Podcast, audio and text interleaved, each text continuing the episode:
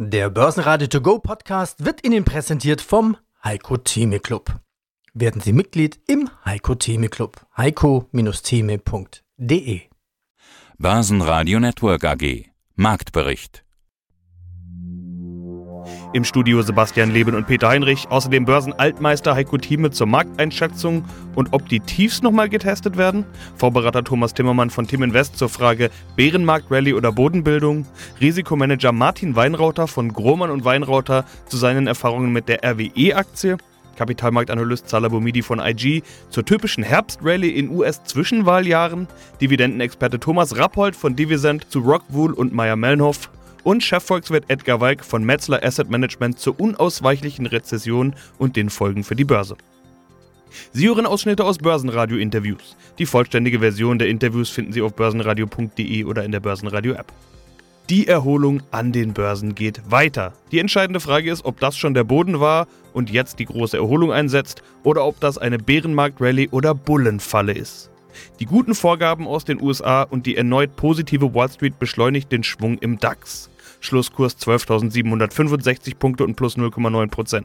Weniger stark war der Schwung in Österreich. Der ATX stieg 0,3% auf 2.796 Punkte. Der ATX Total Return stieg plus 0,3% auf 5.901 Punkte. Im DAX legten die meisten Werte zu, besonders deutlich stiegen europaweit die Autowerte, nachdem gute Pkw-Neuzulassungen in Europa gemeldet wurden. Schon am Montagnachmittag meldete die Lufthansa ein verdoppeltes Gewinnziel und konnte die Erholung des Aktienkurses am Dienstag fortsetzen. DAX-Schlusslicht war Vonovia. Hier gab es wohl Gewinnmitnahmen nach der Erholung der letzten Tage. Heiko Thieme, globaler Anlagestratege. Ja, aus dem Börsenradiostudio heute Peter Heinrich. Steigen wir mit dem DAX ein. Die Aktienmärkte in Europa und den USA sind gut gelaunt in die neue Woche gestartet. Zu verdanken war dies vor allem positiv aufgenommenen Konjunktur- und Unternehmensnachrichten, aber auch die Kehrtwende des neuen britischen Schatzkanzlers in Bezug auf die angedachten Wirtschafts- und Steuerpläne. Ja, die betrachten eine gewisse Unterstützung und die bringen auch eine gewisse Unterstützung mit. So eine Einschätzung von Raiffeisen Research. Herr Thieme, Folgefragen wurden immer wieder von Clubmitgliedern gestellt. Wo stehen wir derzeit? Haben wir die Tiefstände gesehen? Wir haben ja die 12.000er Marke im DAX immer wieder getestet. Das ist richtig. Und ich hatte ja schon seit Monaten gesagt, A, und zwar insistiert, wenn ich das mal so sagen darf, äh, wir werden die 12.000 Marke sehen und wir können sie sogar leicht unterschreiten. Das leicht unterschreiten war bei mir begrenzt mit 11.500. Bisher waren wir also bei 11.800 gewesen. Insofern liegen wir im Trend voll und ganz richtig. Äh, beim Dow Jones Index sagte ich, die 29.000 werden wir testen. Auch sie könnte leicht unterschritten werden. Dort nannte ich die 28.000 halt meine unterste Grenze. Wir waren hier bei 28.700. Also die Projektionen sind bisher, wenn ich so sagen darf, eigentlich auf den Punkt genau eingetroffen. Das ist jetzt kein Eigenlob, sondern nur eine Darstellung, dass gesagt wurde. Und zwar immer im Widerstand dazu, als der Markt nach oben ging, der DAX-Index, nicht wahr, die 14.000 Marke anfangen zu testen. Ich sagte, nein, Leute, das ist nicht der Erholungstrend. Wir kommen doch mal hinunter. Jetzt waren wir da. Müssen wir nochmals einen Test vornehmen? Wie geht es weiter? Ich glaube, wir haben noch Potenzial nach oben. Wir haben bisher 8% zugelegt beim DAX-Index, rund 1000 Punkte und das in wenigen Tagen. Wenn das so weitergeht, oder wenn man die Tiefstände nimmt vom 29., also sind das jetzt hier nicht ganz drei Wochen gewesen, was wir erlebt haben, ist eine sehr schnelle Gangart. Denn das, was wir erlebt haben in diesen drei Wochen, also seit Ende September, ist der gesamte Jahresanstieg im Durchschnitt des DAXes seit 1988. Also das, was man in Durchschnitt im Jahr sieht, machen wir also nicht mal in einem knappen, machen wir einen knappen Monat. Die Gangart ist sehr schnell, kommt aber aus einem sehr stark überverkauften Markt zustande. Ich habe mehrfach darauf hingewiesen, auch auf meiner täglichen Marktprognose. Wir haben einen Pessimismus der in dieser Form seltenst war, der an 2008, 2009 erinnert, nicht wahr? Auch an die Dotcom-Krise, nicht wahr? Um die, die, die, Frage, die Frage ist, ist dieser Pessimismus vielleicht zu Recht da? Na, es ist ja so, so die Frage, wie weit fällt dieser verdammte DAX denn noch? Ne? Das, das, hat mir das ist richtig. Die Antwort muss hier folgendermaßen sein. Man muss ja die Börsenstrategie und die Börsentechnik kennen. Immer wenn es am dunkelsten ist, ich muss in Bildern arbeiten, weil es sich am besten einbringt. Wenn es am dunkelsten ist, beginnt ein neuer Tag. Es war in der vergangenen Woche am allerdunkelsten. Ich hatte meine Überschrift hieß letzte Woche bei mir, nicht wahr? Das ist der Tiefstandstest, den wir sehen. Seitdem, wie gesagt, acht Prozent im Schnitt für den Index, bei Einzelwerten zwischen 15 bis 20 Prozent. Mehr kann man eigentlich gar nicht wollen. Mein Name ist Thomas Timmermann. Ich bin der Gründer und Berater des Europa Plus Fonds von Timinvest. Thomas, wir beide hatten vor etwas über einer Woche miteinander an gleicher Stelle gesprochen und du hattest einen Satz gesagt, den ich dann als Zitat in die Überschrift gesetzt hatte. Du hast gesagt, wir sind überall überverkauft, das heißt, es ist mal wieder Zeit für eine Bärenmarkt-Rallye. Ja, wenn ich mir jetzt die Kurse anschaue, dann sehen wir eventuell genau das, Bärenmarkt-Rallye, da hattest du also recht. Ich habe aber auch schon Stimmen gehört, die das schon als Wendepunkt interpretieren. Wie siehst du es?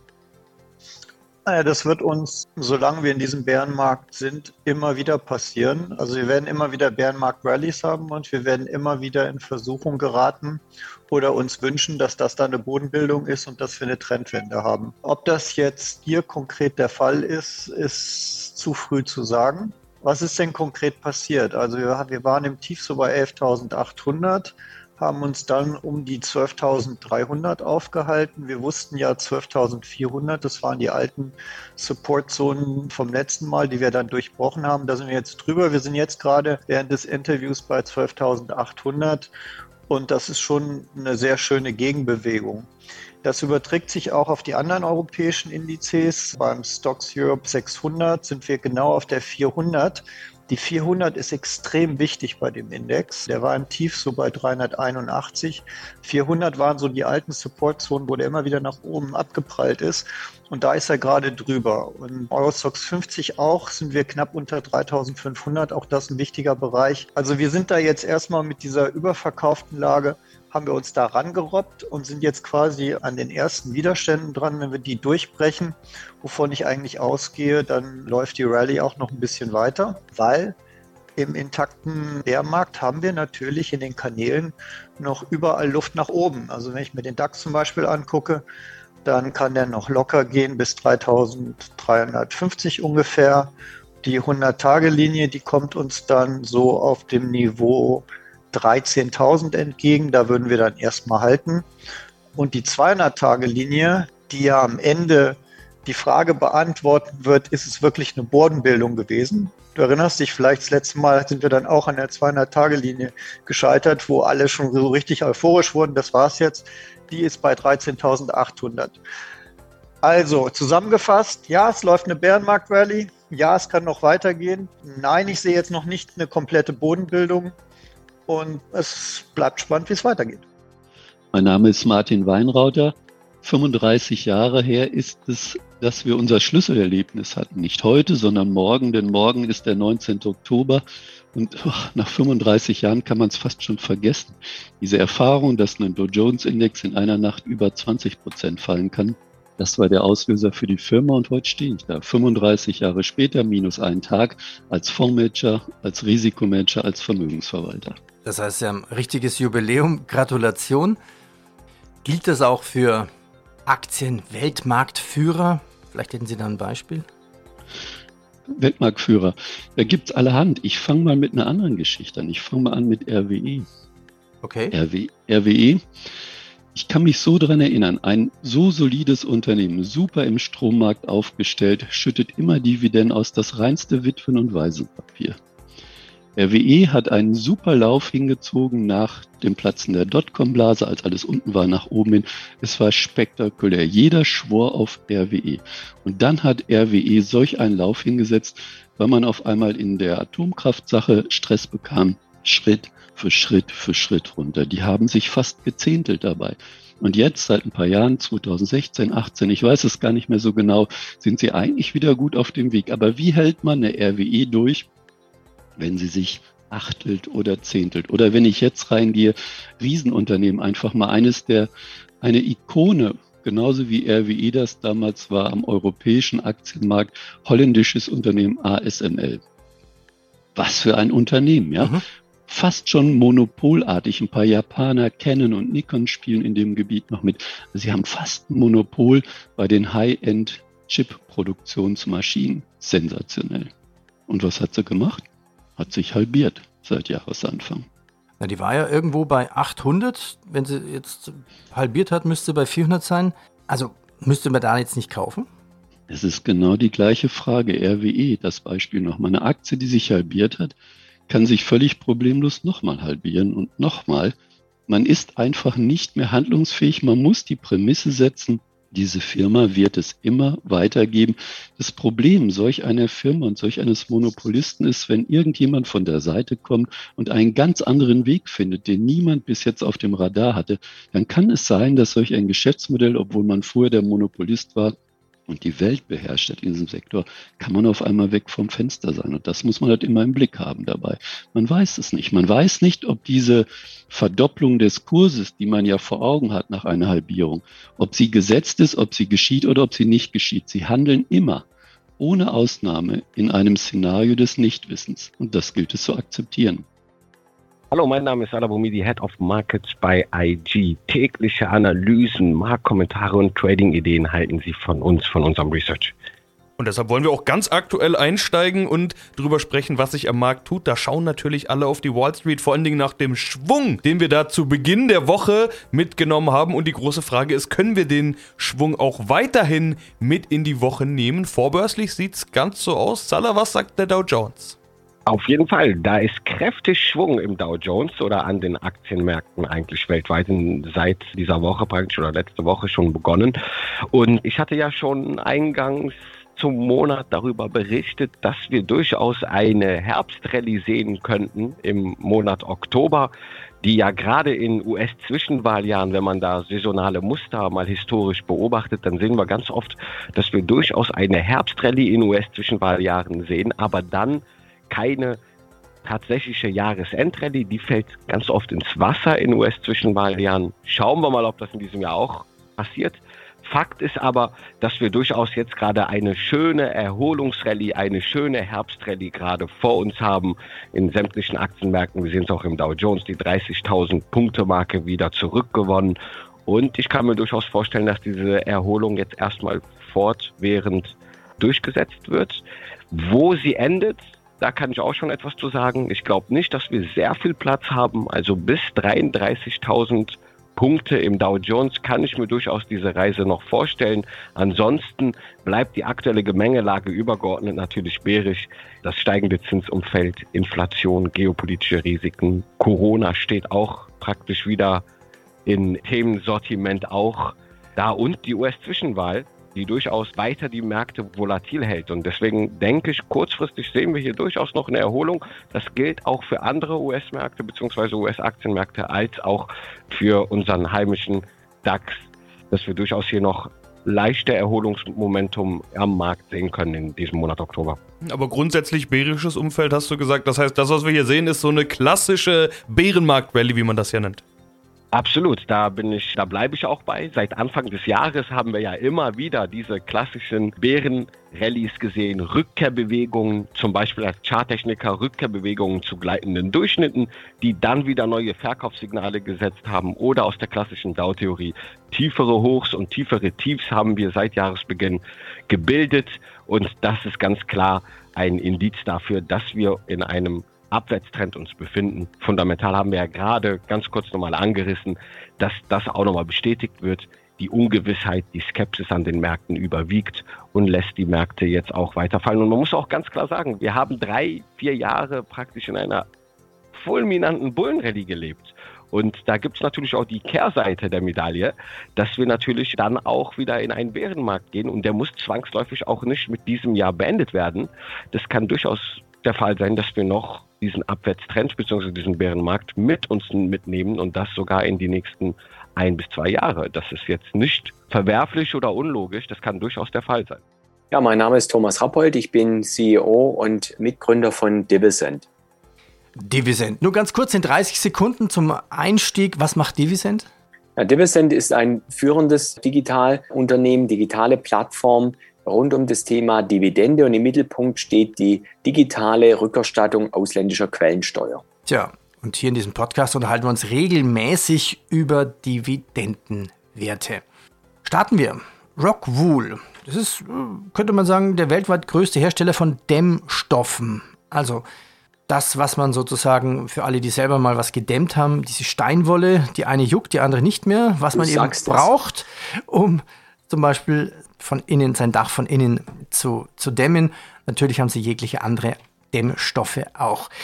Was gibt es denn hier an Dividenden? Was ist die Story?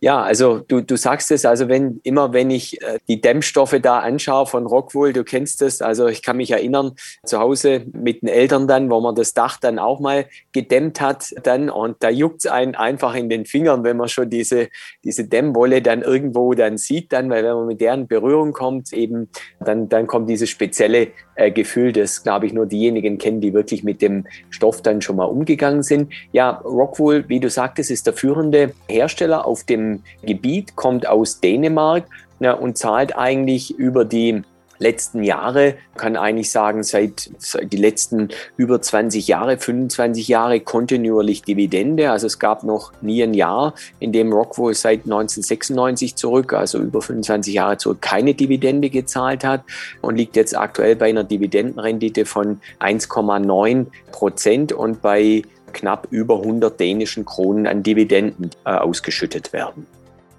Mein Name ist Edgar Walk, ich bin Chefvolkswirt bei Metzler Asset Management. Und Volkswirte sind gerade auch gefragt, denn es geht um die Notenbanken, es geht um die Inflation, es geht um die Konjunktur.